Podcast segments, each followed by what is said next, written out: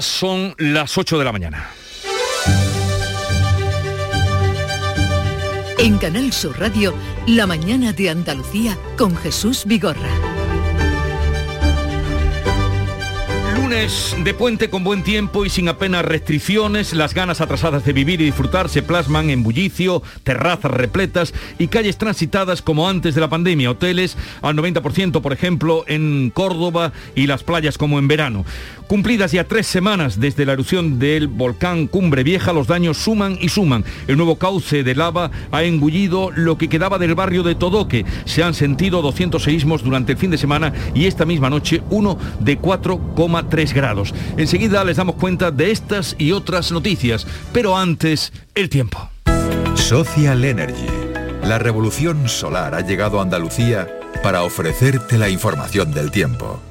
Hoy esperamos cielos despejados en casi toda Andalucía, sola hay riesgo de, riesgo de alguna llovizna débil en el estrecho y también en Almería, donde además se activan avisos amarillos en ambas zonas, también en el litoral de Granada por fenómenos costeros. Soplará levante fuerte en el estrecho con rachas muy fuertes, las temperaturas apenas sin cambios. En este mes de octubre, únete a Social Energy y di no a la subida de la luz. Ahorra hasta un 70% en tu factura con nuestras soluciones fotovoltaicas y aprovecha las subvenciones de Andalucía. Pide cita al 955-441-111 o en socialenergy.es. Solo primeras marcas y hasta 25 años de garantía. La revolución solar es Social Energy. Y ahora vamos a saber cómo se circulan las carreteras de Andalucía. Vitaldent te ofrece la información del tráfico. En Clínicas Vitaldent queremos verte sonreír. Desde la Dirección General de Tráfico nos informa Alba Ariz. Buenos días. Buenos días. Actualizamos el estado de las carreteras en estos momentos pendientes de retenciones en la SE30 en Sevilla a la altura de la esclusa dirección hacia la 4. En el resto de vías se circula con total normalidad, tanto las principales como las secundarias, sin incidencia ni tampoco densidad circulatoria afortunadamente. Eso sí, como siempre, desde la Dirección General de Tráfico les recomendamos mucha precaución si van al volante, especialmente este lunes, que es la operación especial del puente del Pilar. Hola, soy Nuria Fergo y todos los días me levanto con una sonrisa. Haz tú lo mismo y vuelve a sonreír. Este mes en Vitaldent te ofrecen un 20% de descuento en tu tratamiento de implantología. Llama al 900-101-001 y pide tu cita gratis. En Vitaldent quieren verte sonreír. En Canal Sur Radio, la mañana de Andalucía con Jesús Vigorra. Noticias.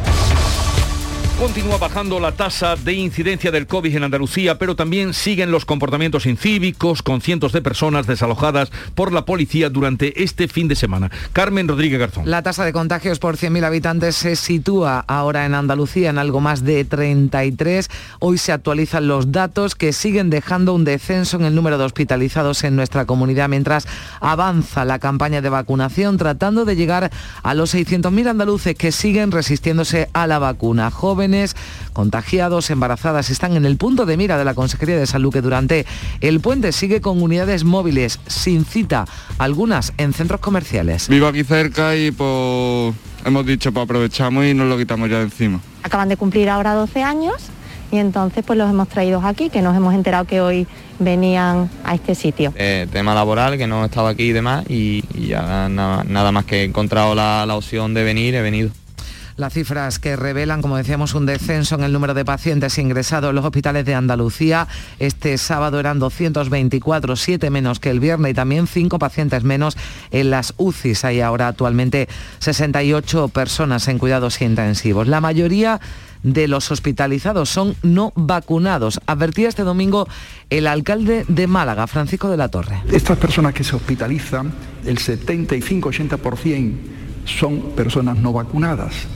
Eh, seamos sensatos y no olvidemos no relajarnos en estos días del puente, usar la mascarilla en los espacios interiores y las distancias adecuadas. Es esencial ser prudentes y ser proactivos en la vacunación. Llamada a la prudencia, también que hacía en las redes sociales este fin de semana el presidente de la Junta para que no se den pasos atrás, decía Juanma Moreno. Esta semana los comités territoriales volverán a reunirse para evaluar los datos de cada provincia y se decidirá si pasan a nivel cero aquellos distritos que aún están en alerta 1 por COVID. Llamada a la prudencia, pero el exceso ha llevado solo en Sevilla a que 1.500 personas hayan sido desalojadas en lo que llevamos de puente de establecimientos y fiestas donde no se cumplían las medidas anti-COVID que aún están en vigor. La capital hispalense, recordemos, es una de las que siguen en nivel 1. Araceli Limón. Buenos días. Las causas de los desalojos son tantas como los incumplimientos de las normas anti-COVID. De los, de los 700 desalojados del sábado al domingo, 55 estaban en un bar donde no se respetaban ni las distancias ni tenían mascarilla. Otros 500 estaban en tres terrazas donde además de no respetarse las distancias y no tener mascarilla, estaban compartiendo las cachimbas. En la noche del viernes al sábado, otras 744 personas habían sido desalojadas de otros tantos establecimientos. En esta ocasión los incumplimientos eran variados, pero uno de los bares quedó precintado porque cerca de 200 personas estaban en su interior. Esto supone que había un 38% más de lo permitido. Según informa el ayuntamiento, en las dos noches se han realizado 28 inspecciones, se han puesto 13 denuncias y se han cerrado tres establecimientos. En Almonte, en Huelva, la policía local desalojaba este fin de semana un bar en la aldea del Rocío con un centenar de personas en su interior. María José Marín. Ocurría en la madrugada del domingo, el establecimiento estaba aparentemente cerrado, aunque concentraba en su interior a esas 100 personas. Fueron inmediatamente desalojadas y el local denunciado. Junto con este establecimiento también los agentes se tuvieron que emplear en otro bar también en la aldea almonteña. En ninguno de los dos casos se respetaban los límites de aforo ni horarios correspondientes al nivel 1 de alerta sanitaria en el que se encuentra el distrito Condado Campiñal, que pertenece precisamente el municipio almonteño y por tanto la aldea del Rocío. Allí en Almonte la tasa de incidencia se sitúa en los 73 casos por cada 100.000 habitantes, por lo que se mantienen las restricciones en comercio y hostelería. Y en Granada los vecinos volvieron a protestar por los niveles de ruido en zonas del centro de la ciudad. Laura Nieto. En las calles donde se produce mayor aglomeración de personas, el entorno de Pedro Antonio de Alarcón, Ganivet o la calle Sol. Han colgado sábanas de sus ventanas y realizado caceroladas reivindicando su derecho al descanso.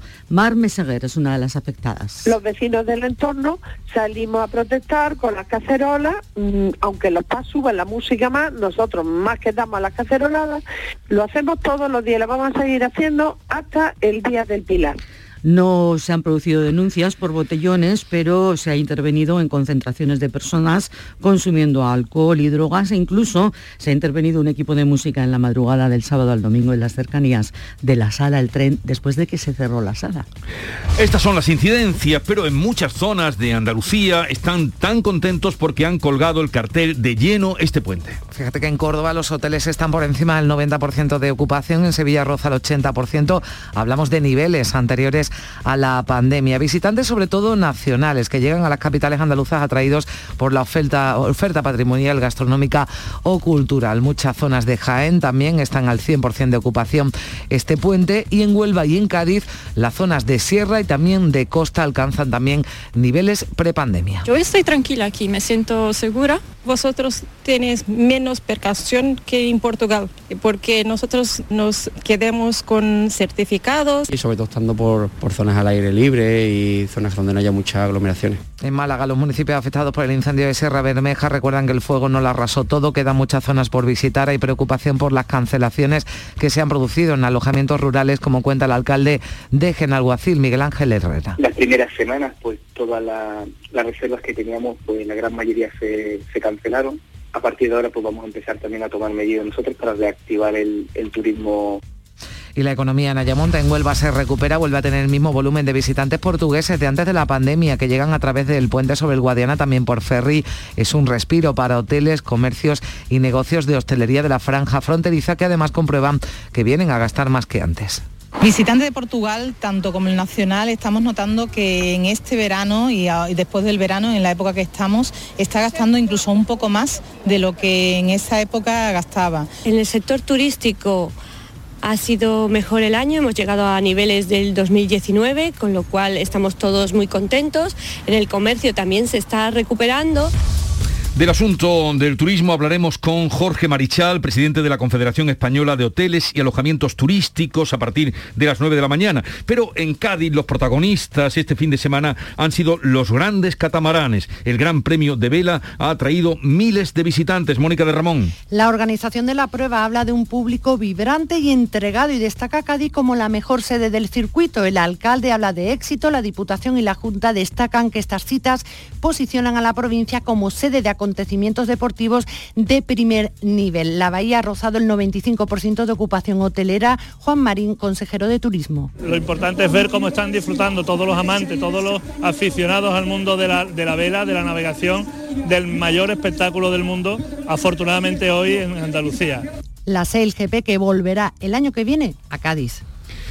Y el presidente de la Junta, Juanma Moreno, ha defendido que Andalucía genera hoy más confianza en los empresarios que el resto de España. Lo ha dicho en una entrevista en el diario digital El Independiente, donde ha recordado que nuestra comunidad lleva cinco meses ya consecutivos en crecimiento positivo porque aseguraba se ofrece estabilidad, también reducción de impuestos y de trabas burocráticas, algo fundamental, decía Moreno, para los inversores. También en esa entrevista hablaba de un posible acuerdo con el PSOE para los presupuestos del año que viene. Dice que de las palabras a los hechos hay un largo camino, pero que el gobierno está dispuesto a emprenderlo por el, eh, por el bienestar de los andaluces. Sobre fiscalidad, además hablaba el vicesecretario general del PP andaluz, Tony Martín, este domingo, lamentaba que en el próximo Congreso del PSOE del próximo fin de semana se plantee limitar las competencias autonómicas para que las comunidades no puedan bajar impuestos. El modelo del Partido Socialista de Pedro Sánchez y de Juan Espada es que gobernar es vivir a expensas de los impuestos que pagan los ciudadanos, mientras que el modelo y la filosofía del Partido Popular de Juanma Moreno es que gobernar es buscar fórmulas para que los ciudadanos vivan mejor pagando cada vez menos impuestos. Esa es nuestra filosofía. El presidente del gobierno, Pedro Sánchez, ha señalado este domingo, lo hacían un acto en Ponferrada, en León, que, que mienten los que dicen que bajarán impuestos manteniendo el estado del bienestar. Aquellos que pontifican los recortes en el estado del bienestar y que pontifican también con las bajadas de impuestos son aquellos que se llevan el dinero a Suiza o aparecen en los papeles de Panamá y hoy en los papeles de Pandora. Sánchez ha reafirmado este domingo en Ponferrada su compromiso de avanzar en la descentralización de instituciones estatales para que muchas de ellas salgan de la capital de España y representen al Estado en otros lugares. El PSOE encara esta semana con la vista puesta en su Congreso Federal que va a comenzar el próximo viernes en Valencia y del que saldrá la nueva ejecutiva del partido. Un congreso en el que el PSOE andaluz va a pedir igualdad de derechos entre todas las comunidades sin privilegios en Cataluña. Va a participar el viernes en ese congreso la alcaldesa de París y candidata socialista a la presidencia de Francia, Anne Hidalgo, va a estar en una mesa en la que también asistirá y participará el secretario general del PSOE andaluz, Juan Espadas. Al congreso van a asistir finalmente los expresidentes del gobierno, Felipe González y Rodríguez Zapatero, y con esa presencia de expresidentes varones y miembros del gobierno, el cónclave servirá para mostrar unidad en torno a la figura de Pedro Sánchez en contraste con el anterior congreso de 2017 con un partido sumido en una fuerte crisis interna. Mientras el líder del Partido Popular, Pablo Casado, ha asegurado que España está quebrada y que el Banco Central Europeo ha tenido que inyectar 330.000 millones de euros. No es catastrofismo, decía en una entrevista en El Mundo, es realismo y responsabilidad. Por otro lado, ha destacado que su objetivo es alcanzar una mayoría suficiente en las próximas elecciones generales para gobernar España. Aseguran que son los populares la única alternativa. Sin embargo, el líder de Vox, Santiago Abascal, ha ahondado este domingo en un acto en el que presentaba su agenda a España en sus diferencias con el PP y sobre todo con su presidente Pablo Casado, a quien ha augurado que no llegará a Moncloa. A veces el PP y el PSOE parecen un par de socios que no dejan de pelear y de hacerse trampas unos a otros, pero que mantienen la sociedad porque les sigue dando beneficios y se reparten las tareas. Unos ponen la ideología y otros arreglan o mal arreglan las cuentas para que algunos puedan hacer negocio. Son las 8, 14 minutos de la mañana, esto es La Mañana de Andalucía. La Mañana de Andalucía. Para que no se te olviden los premios del 11 del 11 de la 11, te lo ponemos muy facilito. ¿Cuántos millones tiene el premio mayor? 11. ¿Cuántos premios hay de un millón? 11. 11 del 11 de la 11, con un premio de 11 millones y 11 premios de un millón. Ya está a la venta el cupón del sorteo 11 del 11 de la 11, el día que recordarás siempre. 11. Juega responsablemente y solo si eres mayor de edad. Todo lo que hacemos nos define.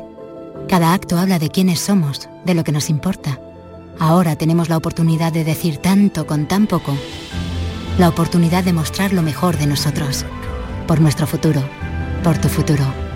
Llena tu mesa de Andalucía. Junta de Andalucía. La mañana de Andalucía con Jesús Vigorra. Noticias. Tres semanas después de la erupción del volcán de La Palma que a todos nos sobrecogió, la isla sigue temblando y una nueva colada continúa destruyendo todo lo que encuentra a su paso. Ese nuevo río de lava que se formó tras desprenderse el flanco norte del volcán de Cumbre Vieja arrastra a su paso rocas, algunas del tamaño de un bloque de tres pisos. Los terremotos se suceden por decenas. El más intenso se producía en torno a la pasada medianoche 4,3 grados. Se preocupa además la nube de cenizas. Hoy podría cambiar la dirección del viento y esas cenizas pueden dejar incomunicada por vía aérea la isla de La Palma, alcanzar también a Tenerife, como nos eh, contaba la directora del Instituto Geográfico Nacional en Canarias, María José Blanco. Los cambios esperados en el régimen de viento y en la disposición del penacho podrán afectar a la operatividad del aeropuerto de La Palma a partir de mañana y no es descartable que afecte a la operatividad de los aeropuertos en Tenerife. El volcán que ha cumplido este domingo tres semanas en erupción ha arrasado ya una superficie de 525 hectáreas con entre 40 y 60 millones de metros cúbicos de lava. La unidad militar de emergencia con casi 200 soldados, la mayoría procedentes de Morón, sigue trabajando en La Palma, donde este domingo la ministra de Defensa, Margarita Robles, anunciaba que hoy lunes se incorporarían al dispositivo de ayuda los buques de la Armada. Juntamente con las, misiones que está realizando eh, la UME en este momento, vamos a hacer otras misiones, pues sobre todo ayudando en lo que hace referencia a la limpieza de tejados y de determinados edificios que han tenido una, están teniendo una acumulación de ceniza. Vamos a empezar a trabajar ya. Una erupción del volcán que estamos viviendo en directo y que nos deja sin palabras por cómo va en aumento, por ejemplo, en las últimas horas. Está con nosotros Jesús Ibáñez, que es catedrático de Geología de la Universidad de Granada. Señor Ibáñez, buenos días. Buenos días, bueno, de física de la Tierra, porque no, soy geólogo, soy físico, somos de física de la Tierra. Física de la Tierra. Buenos días. Pues ahí está, matizado y agradeciéndole que, esté con nosotros. Eh, profesor, ¿cuándo se aplacará el volcán? Ah, no lo sabemos no lo sabemos y además eh, fue, si alguna de las intervenciones que también he tenido con los medios de comunicación siempre dije que no se puede saber, puede durar meses y bastante más meses. Se dio una fecha porque a la comunidad científica se le pedía que dijeran algo y hicieron el promedio de las erupciones históricas más recientes, pero eh, fueron erupciones muy pequeñas. Esta erupción, como se está viendo, es una erupción que tiene visos de ser probablemente la más grande de los últimos 300 o 400 años en la isla de La Palma, con lo cual pues todavía nos queda bastante proceso eruptivo. Porque estas nuevas coladas de lava que hemos visto, que están arramblando con casas, edificios de gran tamaño, cultivos, instalaciones, eh, estas últimas horas hacen pensar que, hay erupción y volcán para días. Mm, lo que estamos viendo en superficie no es lo que nos hace pensar que hay volcán para días, lo que, lo que nos hace pensar que va a haber erupciones para días es la sismicidad. Los terremotos son la manifestación del movimiento de magma en profundidad. Eh, cuando vino el primer proceso antes de la erupción, eh, tanto el tamaño como la magnitud de los terremotos, que no la intensidad, la magnitud de los terremotos eh, era mucho más pequeña y ahora estamos teniendo terremotos de una magnitud mucho más elevada, es decir, hay mucha más energía y por lo tanto lo que nos hace pensar es que en el interior de la Tierra todavía hay un desplazamiento de magma que va a ascender y que pues mm, probablemente todavía nos queden episodios mucho más energéticos que los que actualmente se están viviendo.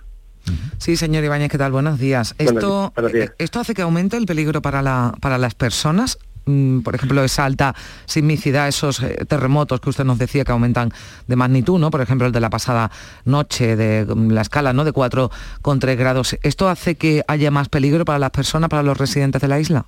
Bueno, debemos distinguir. Eh, el, hecho de que un terremoto tenga mayor magnitud puede provocar, por ejemplo, desprendimiento de riscos, porque hay que pensar que La Palma también es orográficamente muy elevada, muy digamos que tiene muchas montañas y, acantilados. Con lo cual, cuando aumente la magnitud, los efectos de la superficie serán grandes y pueden provocar desprendimiento, y ahí hay que tener cuidado.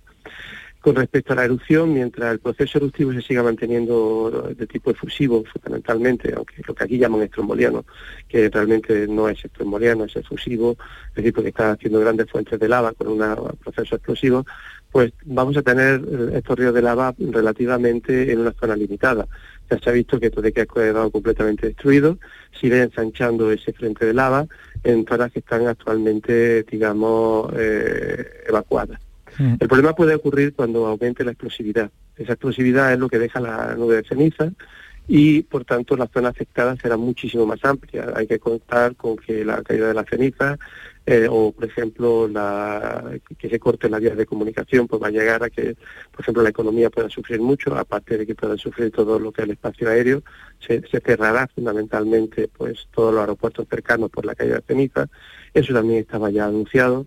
Eh, evidentemente hay que apurar al máximo porque el medio de transporte debe ser eh, fundamentalmente en unos lugares como estos deben ser o bien marítimos, pues se está utilizando ahora o el aéreo.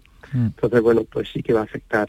Eh, lo que hay que esperar es que se sigan produciendo este control de la población y, sigamos pues celebrando entre comillas que no ha habido ninguna víctima. Sí, escuchábamos a la directora del Instituto Geográfico Nacional en Canarias, ¿no? diciendo que esa ceniza, esa nube de cenizas podría alcanzar incluso los aeropuertos eh, de la isla de, de Tenerife, también podría afectar a esas conexiones aéreas. ¿Hay posibilidad de que incluso las nubes vayan más allá? No sé, le digo, ¿podrían llegar aquí a Andalucía? Vamos a ver, la ceniza, la ceniza debe, para poder llegar a Andalucía eh, tendríamos que tener dos combinaciones complicadas. La primera es que la explosividad aumentara mucho más grande y eso ya sería algo más preocupante. Yo ya antes de llegar a ese momento me preocuparía por la población porque tendríamos que tener que la ceniza llegara por lo menos a 10 o 15 kilómetros de altura. La ceniza, como es mineral, va a caer por propia gravedad, que es lo que ocurrió con la erupción de Leia Falla en el año 2010 en Islandia. En ese caso hubo una alta explosividad. Eh, lo que sí es cierto que puede afectar a todo lo que podría ser el, ámbito aéreo canario. De hecho, Tenerife Norte ha sido cerrado ya varias veces y algunos compañeros míos que estaban aquí, que están aquí en este momento en La Palma, están volviendo, pues tuvieron que el avión fue desviado de Granada a Tenerife Sur simplemente porque no pudieron aterrizar en el norte y eso fue hace tres días.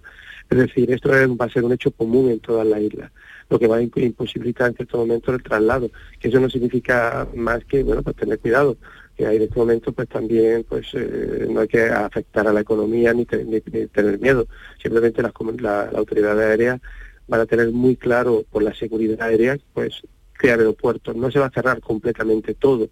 Mm. es decir hay que también tenerlo en cuenta es decir hay alternativas. Por tanto no es una cuestión de un cierre de aislamiento general. Una cuestión puede ser la Palma como tal y otra el resto de Canarias porque digamos tampoco hay que transmitir una sensación de pánico eh, hay un control, un control, de, digamos, por parte científico de las autoridades aéreas. También hay un centro de control de ceniza mundial y en este caso en Toulouse es el que afecta o controla a Canarias, con lo cual hay que tener, digamos, la calma, no estar pensando en el pánico. Yo creo que a veces me gustaría ser los primeros que nos cayera una piedra en la cabeza y a lo mejor lo único que hay que hacer es verlas caer, pero que no nos caiga a nosotros. Jesús Ibáñez, catedrático de Física de la Tierra de la Universidad de Granada, gracias por atendernos. Precisamente en, allí hay también un equipo de investigadores del Instituto Andaluz de Geofísica de la Universidad de Granada que han instalado en la isla una red de sensores sísmicos y que están facilitando información. Profesor, gracias por estar con nosotros. Un saludo y buenos días. Buenos días, gracias.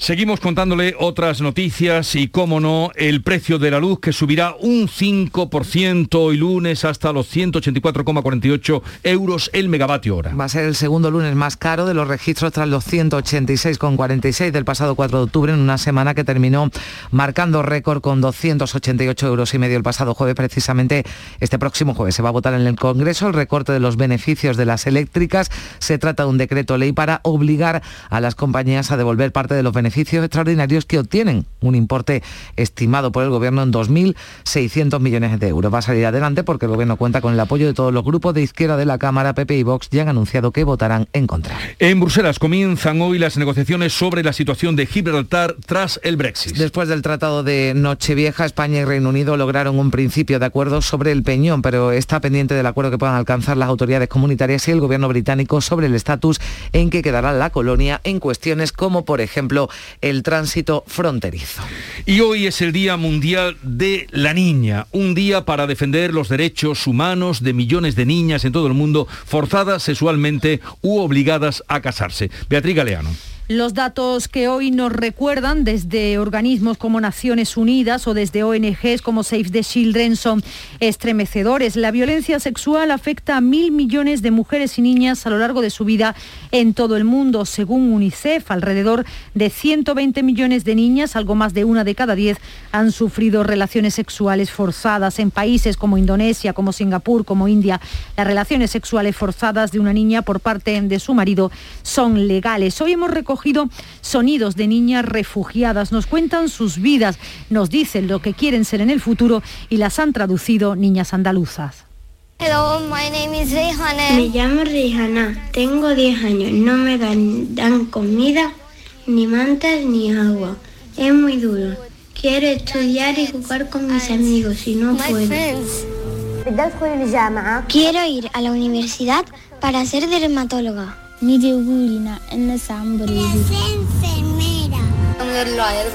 Quiero ser abogada. Quiero luchar por hacer justicia. Sueños similares a nuestras niñas, aunque difícilmente los podrán cumplir. Hoy dice la ONU que si se las apoya con eficacia durante los años de adolescencia, las niñas serán capaces de cambiar el mundo. Por eso debemos invertir en defender sus derechos. Día de la Niña, 11 de octubre. Javi Cabrera es director interino de Save the Children en Andalucía. Javi, buenos días. Hola, muy buenos días. El lema de este año o el objetivo de este año principal, aparte de los datos que recordaba nuestra compañera, es denunciar que el matrimonio infantil mata cada día a más de 60 niñas. Sí, es, una de las principales formas de discriminación que tienen las niñas. Es, quizás la, la, más dura a la hora de ver cómo una niña se le roba el futuro. Es decir, matrimonios infantiles que todavía se dan en muchos lugares, matrimonios concertados, donde niñas de 12, 13, 14 años son prometidas y esposadas con, personas de muchísima más edad. Y eso quizás es lo más duro de pensar que la vida y el desarrollo de una niña se acaba ahí, debido a una tradición que debemos luchar para, para erradicarla y para cambiar mentalidades una tradición que, es, por otra parte, pues eh, un eh, yugular la vida de, esas niñas. Son muchos los países donde esta supuesta costumbre o tradición se mantiene. Sí, por desgracia en demasiados, en demasiados lugares donde se vulneran los derechos y donde las niñas, debido, debido principalmente, y esto es así, o más allá de tradiciones que son una vulneración de derechos, principalmente a, la, imposibilidad de tener una, vida digna por las causas de pobreza, de conflicto, de desastres, eh, desastres naturales, donde no hay oportunidad de garantizar los derechos de las niñas en igualdad de condiciones. Las niñas sufren miles de discriminaciones, por la, no solo por niñas, o por su, como los niños y las niñas, sino por su condición de género de niña. Y esta es la que más nos preocupa, desde luego, y en la que nosotros tenemos, junto con la mutilación genital femenina, una decisión desde Save the Children de ponerlo en primera plana y de poner proyectos que poco a poco eviten que esas niñas abandonen escuela y por lo tanto que tengan una capacidad de decidir sobre sus propias vidas. ¿Y qué petición es la que se hace en un día como este, Día de la Niña, a los gobiernos y a las instituciones supranacionales? Desde luego que tengan, que se tomen esta, primero, la igualdad de género como una política que tenga que trabajarse desde primera infancia, sobre todo en países ya, en todos los países, pero quizás más en los desarrollados. Y segundo, que haya una prohibición expresa de este tipo de, costumbres o de este tipo de acciones que son vulneraciones de derechos y que se vaya combatiendo poco a poco con acciones de sensibilización, con acciones de desarrollo y que se protejan los derechos de las niñas. Es decir, al final no hay más que, garantizar, porque es la obligación de los Estados, los derechos de todos y todas sin ningún tipo de discriminación. Pues que nadie olvide estos datos, hay más, pero los datos que aquí entre sacamos y esa llamada que hace Javi Cabrera, director de Save the Children en Andalucía, y que no caiga en saco roto. Gracias por estar con nosotros, Javi, un saludo y buenos días. Muchas gracias por la llamada. Un saludo, Jesús. Eh, accidente de última hora. Tenemos una última hora, Carmen. Sí, porque estamos muy pendientes de la carretera. Recordamos que hay una operación especial en marcha por parte de la DGT con motivo del puente del Pilar festivo en algunos puntos de, Andalucía y en muchos puntos también del país. Hay un accidente con un fallecido, un hombre de 73 años. Eh, ha muerto en un accidente que ocurría esta madrugada en la Nacional 432 en Atarfe. Otras dos personas han resultado heridas en ese siniestro. A esto hay que sumar tres personas más que se dejaban la vida en las carreteras andaluzas durante el fin de semana. Además, en Córdoba ha quedado en libertad tras prestar declaración ante el juez de guardia el conductor que en la madrugada del domingo atropellaba a una mujer, a una mujer joven en la avenida de las Ollerías. El conductor dio positivo en alcohol y drogas, conducía en vehículos sin seguro con la ITV caducada. Esta mujer se encuentra en estado grave en la unidad de cuidados intensivos del Hospital Reina Sofía de Córdoba. Y a todo esto hay que añadir lo que ustedes ya saben, aunque a veces lo olvidamos, prudencia en la carretera, que son muchos los automóviles que están circulando por ellas con ocasión del puente. Eh, vamos, a, vamos a ir ahora a la información local y luego abriremos tertulia hoy con Estela Benó, África Mateo y Javier Caraballo. En la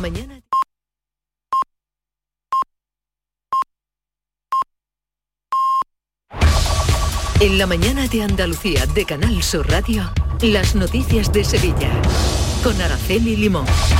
A esta hora de la mañana se circula con absoluta normalidad y tranquilidad tanto en Sevilla como en los accesos a la capital. Se nota que hay muchos sevillanos que están de puente y que no hay clase en muchos colegios o institutos.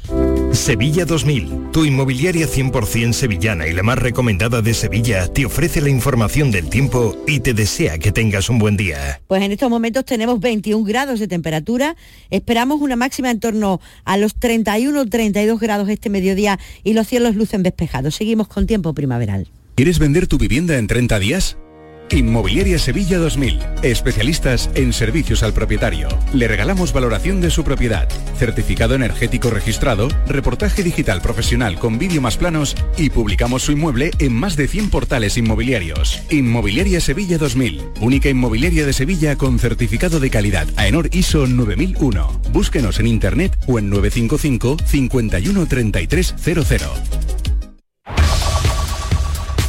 Como les venimos contando durante toda la mañana, cerca de 1.500 personas han sido desalojadas en las madrugadas de este fin de semana, del pasado fin de semana, de distintos establecimientos y bares de la capital, donde no se cumplían las medidas anti-COVID. Les recordamos que Sevilla Capital es una de las pocas zonas de Andalucía donde aún está el nivel 1 de alerta activado por el COVID. En la madrugada del sábado al domingo se desalojaron 700 personas.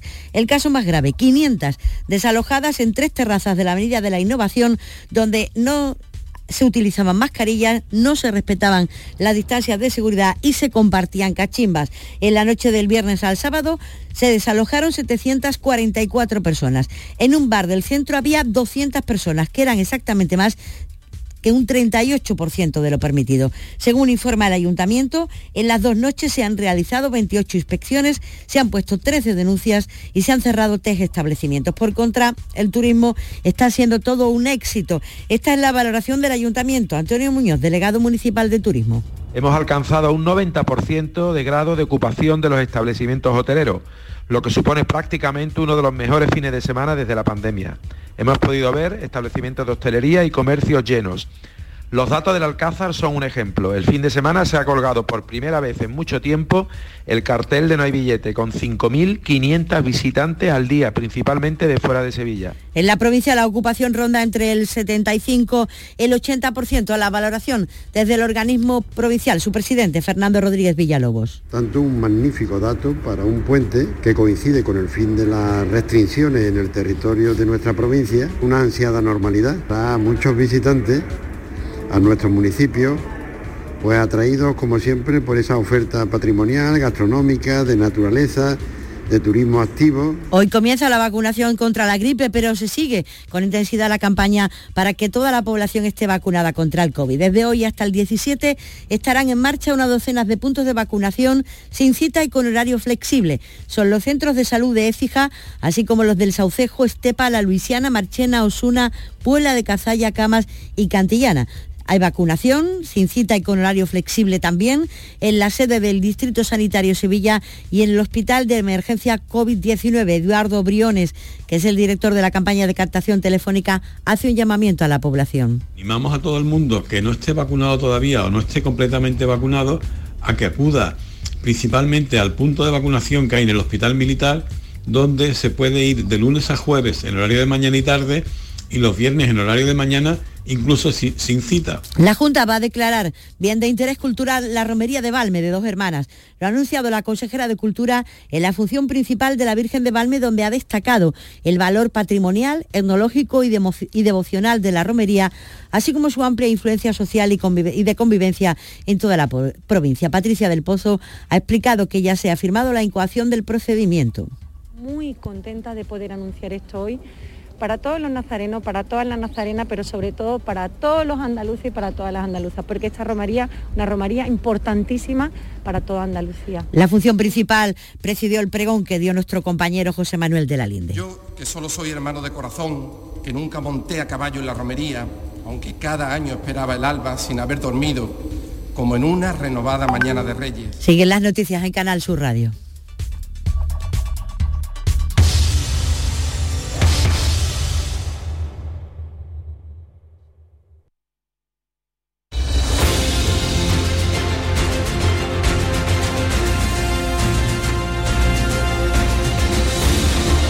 8.35 minutos de la mañana y vamos a comentar la actualidad que les venimos contando desde primera hora con Javier Caraballo, África Mateo y Estela Benó. Será en un momento.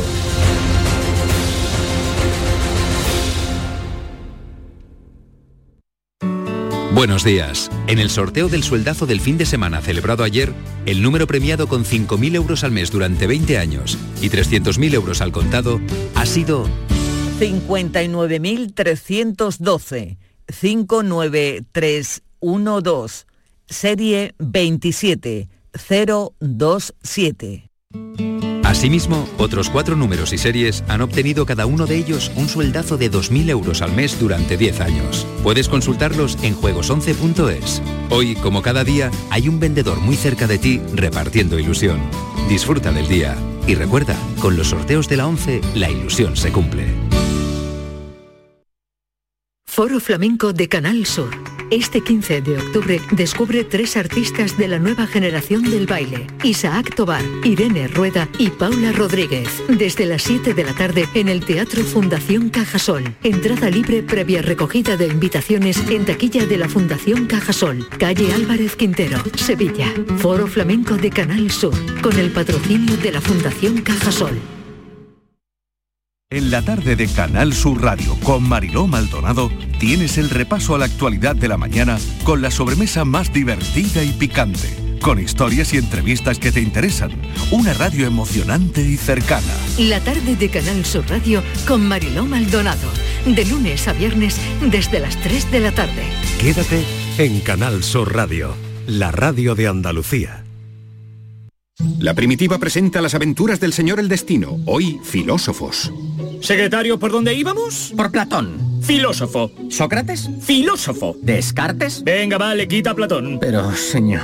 Menudo disgusto se va a llevar. El destino es caprichoso y puede cambiar la historia. No te la juegues. Nadie te da tanto por solo un euro. Y por un euro más, echa la primitiva con Joker. Loterías te recuerda que juegues con responsabilidad y solo si eres mayor de edad.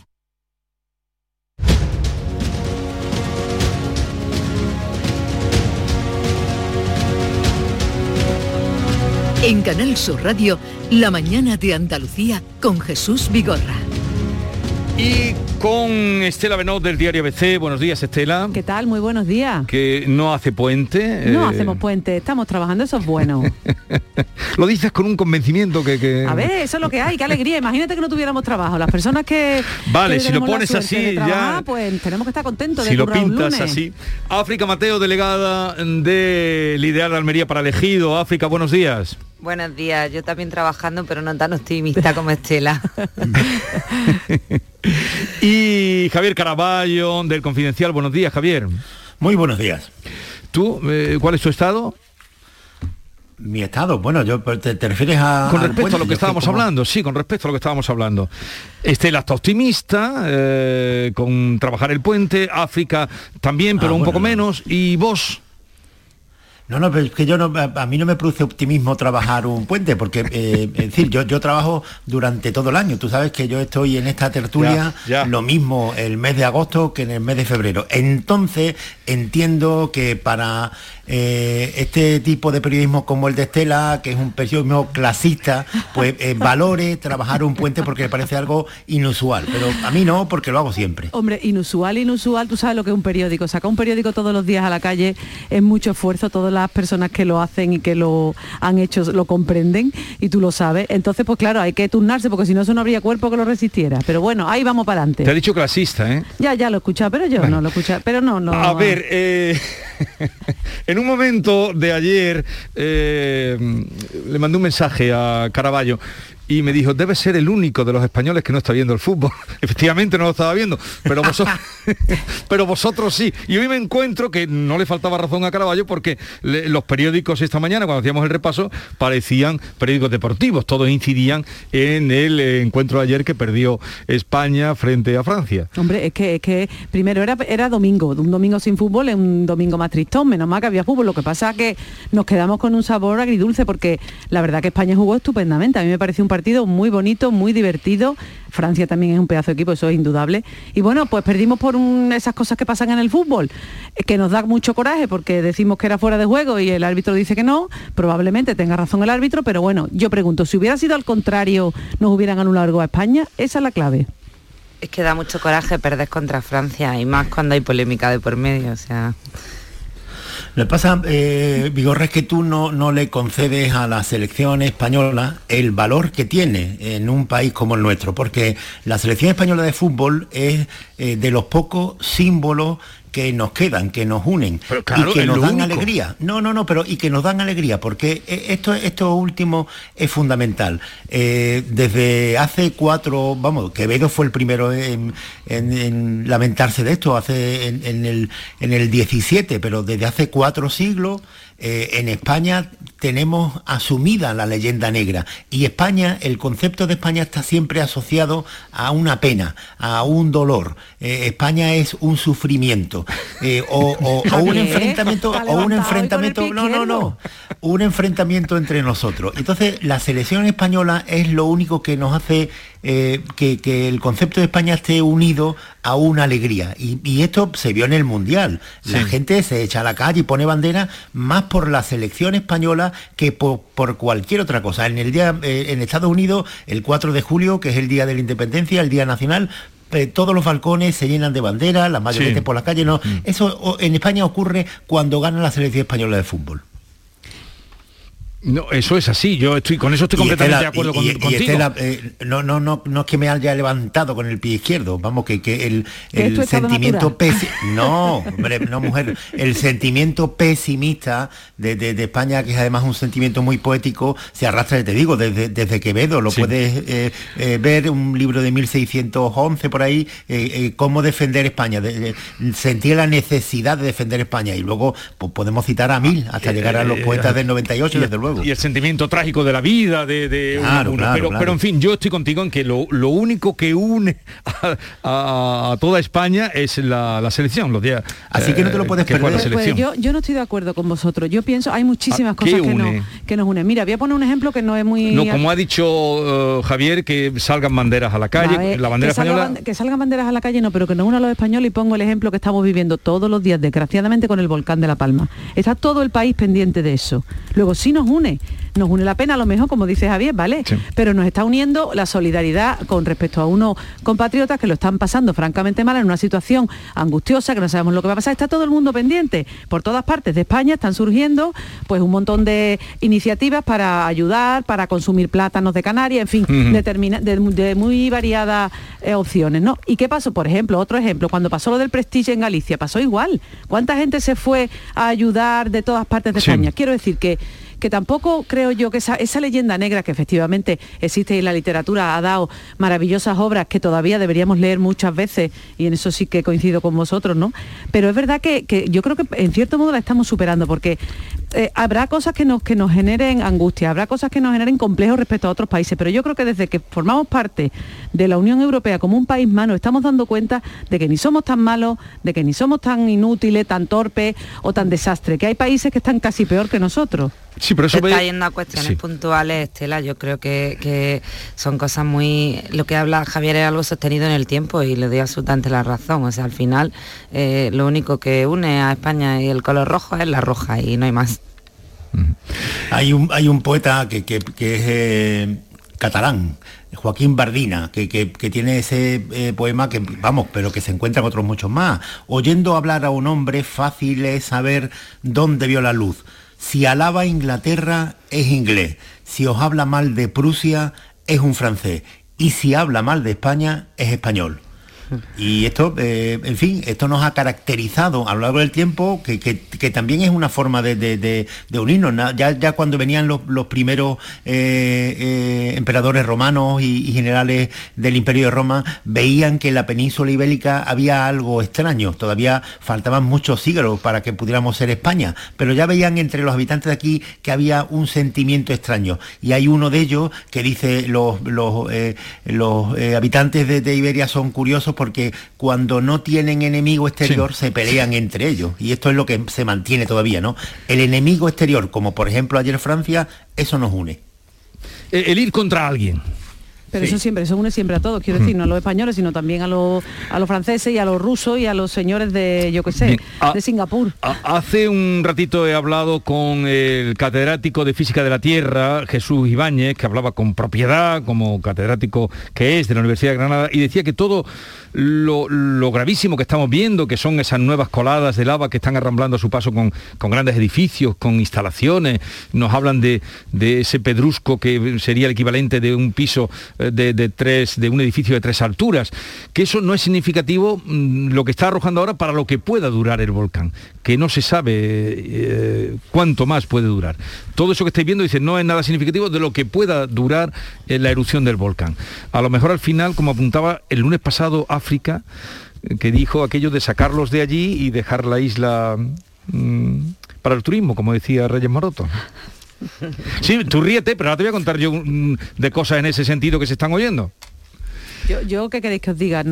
Ojalá supiéramos lo que va a pasar, porque la incertidumbre siempre es lo peor y en un caso como este, todas las personas que todavía viven allí no saben si, porque están en otra zona de la isla, les va a afectar el volcán, no les va a afectar, les va a llegar la ceniza o los gases tóxicos o qué va a pasar, ¿no? La verdad es que es impresionante lo que estamos viviendo y yo mm, de verdad creo que hay una ola de empatía con estas personas porque todos nos ponemos en el papel de esta gente que están viendo estas circunstancias. Ya, es verdad que es un fenómeno natural, es verdad que es un volcán que estaba ahí y que podía que estaba vivo y que podía salir en cualquier momento, pero es que se está llevando por delante pues las vidas, afortunadamente no de No ha no habido ninguna, por personalmente, todo lo pero que se está lo que supone la vida de cada uno, sus casas, sus colegios, su panadería, en fin.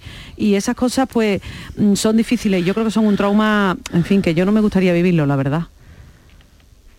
A ver, yo, yo eh, en esto es que eh, lo, hemos discutido en alguna vez. A mí me parece que es muy importante el, uso de las palabras y yo utilizar para lo que está ocurriendo en, La Palma la palabra tragedia o, esta, eh, este exceso de- de crónicas informativas eh, dolorosas, pues me parece, he visto hoy incluso en un periódico hoy muerte en directo de una platanera.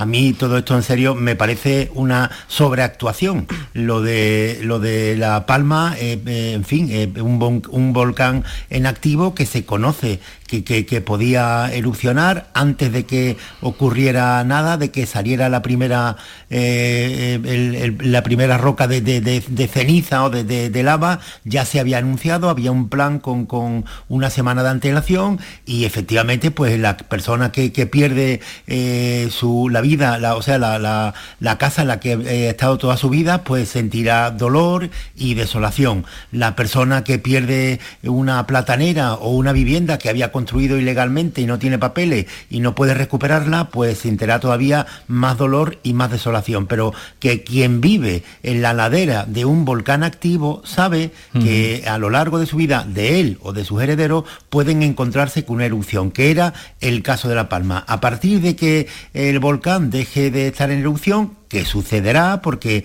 no se sabe exactamente qué día y a qué hora va a dejar de echar ceniza, pero sí se sabe que tiene una duración, no sé si era entre 40 y 80 días. Y todavía no hemos cumplido un mes. Esto empezó el 17 de septiembre, si no recuerdo mal. Tres semanas Y- ayer hizo, ayer por la es. tarde, tres semanas justas. Entre el, entre el 17, o sea, entre, entre 40 y 80 días. Esto no va a durar 15 años. Y, y lo que está ocurriendo en Las Palmas, había un reportaje la semana pasada muy interesante, eh, claro, porque si nos alejamos un poco del día a día de La Palma y lo mirásemos con los ojos de una evolución de 20 millones de años, veríamos que el volcán de La Palma está haciendo lo que ha ocurrido durante todo este tiempo, que es pariendo nuevas islas.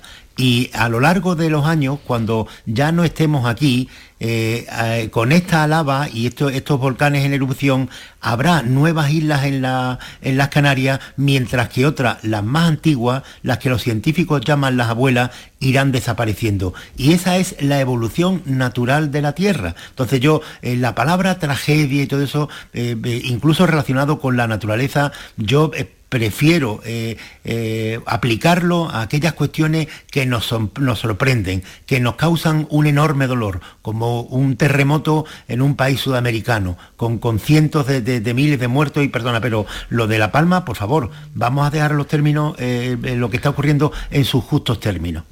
Claro, eh, yo estoy eh, un poco en línea con, Javier, porque al final la empatía está muy bien y la tenemos que tener, pero yo creo que empezamos a estar un poco cansados de toda esa línea de reportaje de, situaciones concretas de familia. Y además tenemos que ser un poco prácticos porque al final se estudia la Tierra para algo y se está viendo que esto es una situación que no va a ser puntual y que no va a terminar en, una semana en lo que queda de, de mes. Entonces al final mm, hay que buscar soluciones a futuro, hay que tener muy claro también que, que lo decía el y es que así, que una población de 85.000 habitantes, o sea, no llega a ser un municipio grande de los que tenemos en Andalucía y al final mm, el tema del volcán se puede asemejar a otro tipo de fenómenos, por ejemplo, no sé, cuando se hace un deslinde de costa, que por ejemplo ahora se está deslindando todo el litoral desde, desde Murcia hasta Málaga, eh, en algunas circunstancias y en algunas zonas costeras, pues eh, la Dirección General considera que por la evolución que están teniendo las mareas y el mar, hay que deslindar y hay que eh, tirar hacia atrás la línea de costa y por, por lo tanto las viviendas y hay que asumirlo. Y luego también una cosa muy importante, cuando uno se hace una casa, cuando uno elige dónde vivir, evidentemente no va a prever que haya un volcán o no, pero lo que sí que hay que prever es que eh, tener una licencia, que en el sitio se pueda construir, porque es que no ha pasado cuántas tragedias Sí. no ha habido por vivienda en Rambla, etcétera. A ver qué aprendemos de la publicación que hace hoy tu periódico, Estela, que dice 5 millones de españoles viven en áreas de riesgo por inundaciones. Los geólogos advierten de que en España hay cientos de miles de casas edificadas sobre cauces o zonas que la naturaleza puede reclamar en cualquier momento. Claro, es que ese, ese es otro problema. A ver qué aprendemos. Claro, es que la- esa es otra clave. O sea, yo, yo coincido con vosotros en que lo que está pasando con el volcán es un fenómeno natural. También lo es un terremoto, ¿eh? Pero bueno, lo que está pasando con el volcán es un fenómeno natural. ¿Qué pasa? Que efectivamente hay que saber dónde se, dónde se vive. Pero es muy sencillo para nosotros decirlo. O sea, es para, es para nosotros fácil. Ahora, vete a cualquier pueblo de Andalucía donde toda la vida los abuelos, tus padres y tú has vivido en un sitio que resulta que ahora, ahora con los estudios donde pasaba el río antiguamente y ahora pasa pues que viene una riada como está contando este informe ¿no? que publican Sí. mis compañeros ahora viene más lluvia y el río vuelve por su, por su casa y se lleva todas las casas por delante no se debería haber construido allí por supuesto que no pero no es tan fácil decir "Ah, yo no voy a hacer mi casa allí porque es que es tu casa que tú has heredado de tus abuelos y de tus padres. ¿Qué es lo que está pasando en La Palma? Es lo mismo. Hay familias que estaban allí viviendo desde hace muchos años y han ido extendiéndose, pues construyendo sus casas y plantando los plátanos, en fin.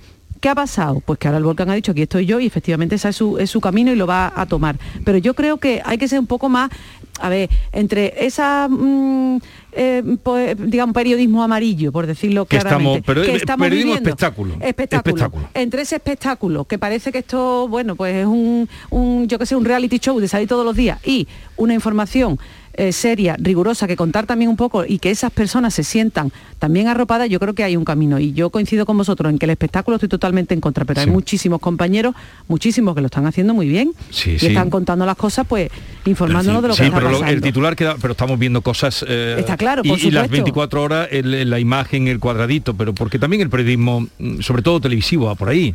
Sí, Pero sí que- es que, que no son cosas excluyentes, vamos a ver, que, que, eh, yo estoy hablando del tono de las informaciones, claro, pero que claro. lo que está la muerte en la ocurriendo que lo, tú has leído. Lo que, lo que está ocurriendo, muerte en directo, lo que está ocurriendo en, en la, en La Palma eh, es un, un acontecimiento de primera magnitud y de primera importancia informativa. Y pu- pues claro, ya, ya tú puedes ver ahí quién, quién eh, intentando eh, informar, hace el ridículo, pu- pu- pues, pues los comentarios, pero esto es, es muy fácilmente perceptible cuando uno ve que, que el informador se vuelca por el, ama- el amarillismo y quién lo está haciendo con rigor y seriedad. Ujú. Esto ya es fácilmente distinguible. Pero insisto, como una- por supuesto, es importante, claro. cabe una reflexión al hilo también de la información de, de ABC de hoy y, y teniendo en cuenta la ley de vivienda de perdón de suelo que se está tramitando en Andalucía para regularizar las viviendas ilegales. Es que tenemos más de 300.000 viviendas ilegales que estén localizadas en, en suelo andaluz o sea es para mirarlo Sí, y este dice 5 millones de españoles. O sea, esto pasará hoy eh, y un día, ojalá y no venga, eh, empezaremos con los problemas cuando venga esa riada, pero 5 millones de españoles residen en áreas de riesgo. Por eso es importante la ley de urbanismo, la ley de suelo que se está debatiendo A en el si- Parlamento, precisamente para intentar que esas viviendas a las que tú te referías, África, que son 300.000 dicen más o menos, porque claro, como Mm, son que serán más. seguro que son más, para que se puedan legalizar las que sí de verdad se puedan, pero hay otras que están en unos suelos que no deben legalizarse y es responsabilidad de la administración que eso no pase. ¿Dará a ver si tiempo, es verdad que por fin ¿dará llegamos tiempo a que esa ley, la ley lista, se apruebe antes de las próximas elecciones? Ojalá salga, ojalá salga adelante, pero es ya eh, en los últimos ocho años el segundo intento que se hace de sacar un plan que regularice las viviendas que se puedan regularizar y que también dé una solución a todos los conflictos que hay judiciales en, en todos los juzgados de Andalucía abiertos por estos temas. Y los pegó. Ahí el, pro- ahí- ahí el problema es que, si no estoy mal informado, que, que Vox es el que ha dicho que no piensa apoyar esa ley, con lo cual, si el Partido Socialista está ahora en el Parlamento andaluz una mejor disposición de, de- de acuerdo, de diálogo con, con el gobierno del PP y de Ciudadanos, pues puede aprovechar la ley de vivienda. El- Juan Espada, el nuevo candidato y líder del PSOE en Andalucía, fue consejero de Hacienda y a lo mejor es más sensible a este tipo de temas y puede No, alcanzar un acuerdo. Más, más allá todavía, es que Juan Espada fue consejero de vivienda y además fue el que promovió la anterior ley que intentó regularizar las viviendas ilegales, que luego ya llegó Josefina Cruz y no consiguió darle forma, pero el promotor de, de esta primera iniciativa fue precisamente Juan Espada, o sea sí. que debería de estar mucho más sensible con este tema. Pero, pero para Sí, he ser dicho yo de, justo- de Hacienda o de vivienda, ¿qué he dicho? Ha dicho Hacienda, pero bueno, quería decir De vivienda. quería decir. Pero quería decir vivienda. Pero que yo creo que siendo justo, yo creo que esta ley que se está negociando ahora en el Parlamento no solo responde al nuevo PSOE de Juan Espada. Sí. Es verdad que hasta ahora se ha negociado también con el PSOE, pero por un motivo muy sencillo y con, y con Unidas Podemos, ¿eh? ¿Por qué? Porque hay alcaldes de todos los colores Muchos. políticos y todos los alcaldes, todos, casi todos, el 99%, necesitan un instrumento legal para regularizarlo. De hecho, nosotros contamos hoy en ABC que ya se están empezando a regularizar las primeras viviendas porque hay un decreto de la Junta para ir agilizando lo que va a plantear Sí. la ley. Pero- Entonces, pero, yo te pregunto como periodista parlamentaria, es que ya me quedo sin tiempo. ¿Saldrá, dará tiempo Sí, a que yo- salga esa ley yo creo que con sí. Vox o sin Vox? A lo mejor Vox con se queda solo, o sin proba- PSOE? probablemente Vox Vox primero dijo que no, luego dijo que sí. Primero la vetó, después dijo que sí. Yo creo que al final se, o, o se sumarán a la unanimidad, yo creo que saldrá por unanimidad casi, casi, o si no por unanimidad, por un altísimo consenso y si no se quedarán solos. Al final lo que ha hecho Vox es retrasarlo, como hace con todo. Sí, exacto, retrasarlo para, mm, digamos, hacerse notar, pero yo creo que la ley sí, Sí. saldrá porque hay, ya digo, un eh, espíritu de trabajo en el Parlamento en este sentido. Todos los, mm, es verdad que a veces criticamos a los diputados, pero en este caso yo creo que deberemos... No, yo te mm, preguntaba si dará tiempo eh, Sí, me- yo con vista que- a las posibles... Que yo creo que sí da tiempo, Jesús, porque Ojalá están todos se- implicados en esta ley. Quieren sacarla adelante, están trabajando para intentar llegar a un acuerdo lo mejor posible. Ojalá lo, lo consigan. ¿Tú cómo lo ves, Javier? Pues no lo sé, a mí me, me- desde el que empezó el curso político en septiembre vengo diciendo que esto ya son como en el baloncesto los minutos basura. La legislatura políticamente está ya agotada. Eh, solamente se está a la espera del momento de convocar las elecciones. Pero yo creo que, que la intención del gobierno de Juanma Moreno es todavía de aquí a mayo, junio, que es cuando yo creo que serán las elecciones, aprobar alguna ley más, si puede, los presupuestos y esta ley de vivienda. No, y está importantísimo porque además hay decenas de alcaldes, como decía antes, de todos los colores, que están procesados precisamente por, por este conflicto, por dar agua, por, por no actuar de oficio, por muchas cuestiones que se, que se derivan de cuando tú tienes en un municipio que gestionar viviendas ilegales. Bien, eh, ahora cambiaremos, hablaremos de política, ¿eh? De- porque eh, todo, todo hace prever que suenan tambores electorales, ¿no? El acto de voz, el congreso de este viernes, la convención itinerante de, de la semana pasada del PP, el congreso del PSOE a partir del viernes 15. Hoy Sí, bueno, estos son, son, son actos más propios de- de- del inicio del curso político que eh, digamos que ¿Pero toca. qué inicio del curso después político de- si estamos ya a mitad de octubre?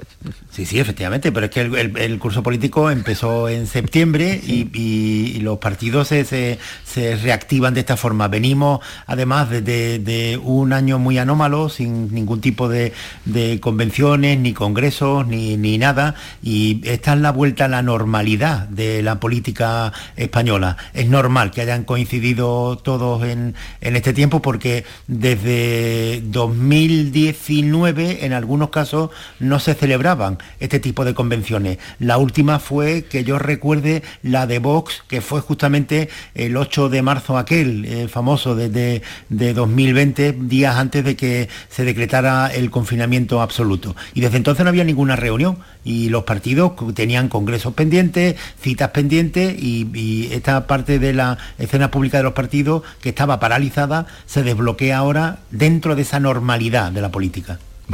Sí, yo, yo creo que sí, que efectivamente se trata de reactivar un poco la maquinaria de los partidos que estaba parada, pero no creo que haya elecciones inminentes. ¿eh?